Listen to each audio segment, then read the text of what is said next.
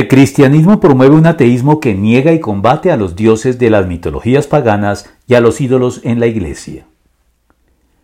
Si los cristianos fueron acusados de ateísmo por los paganos, no fue a causa de que negaran la realidad absoluta del único Dios vivo y verdadero, sino a que negaban la divinidad a los muchos dioses paganos de las mitologías antiguas.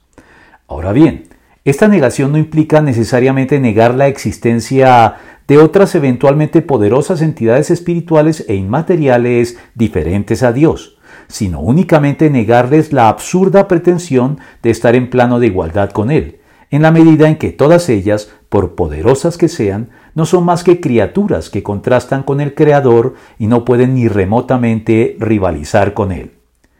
De hecho, la Biblia nos revela también la existencia de entidades espirituales poderosas de carácter personal a las que designa como ángeles, incluyendo a los que se rebelaron contra Dios a instancias del primero de ellos, el diablo o Satanás, y llegaron a convertirse en los demonios o espíritus inmundos de los que da cuenta también la Biblia y todas las tradiciones religiosas de la historia humana, que urden maquinaciones perversas en contra de Dios y de sus planes de bienestar para la humanidad en general, comenzando por su intento de suplantar a Dios a lo que Pablo replica.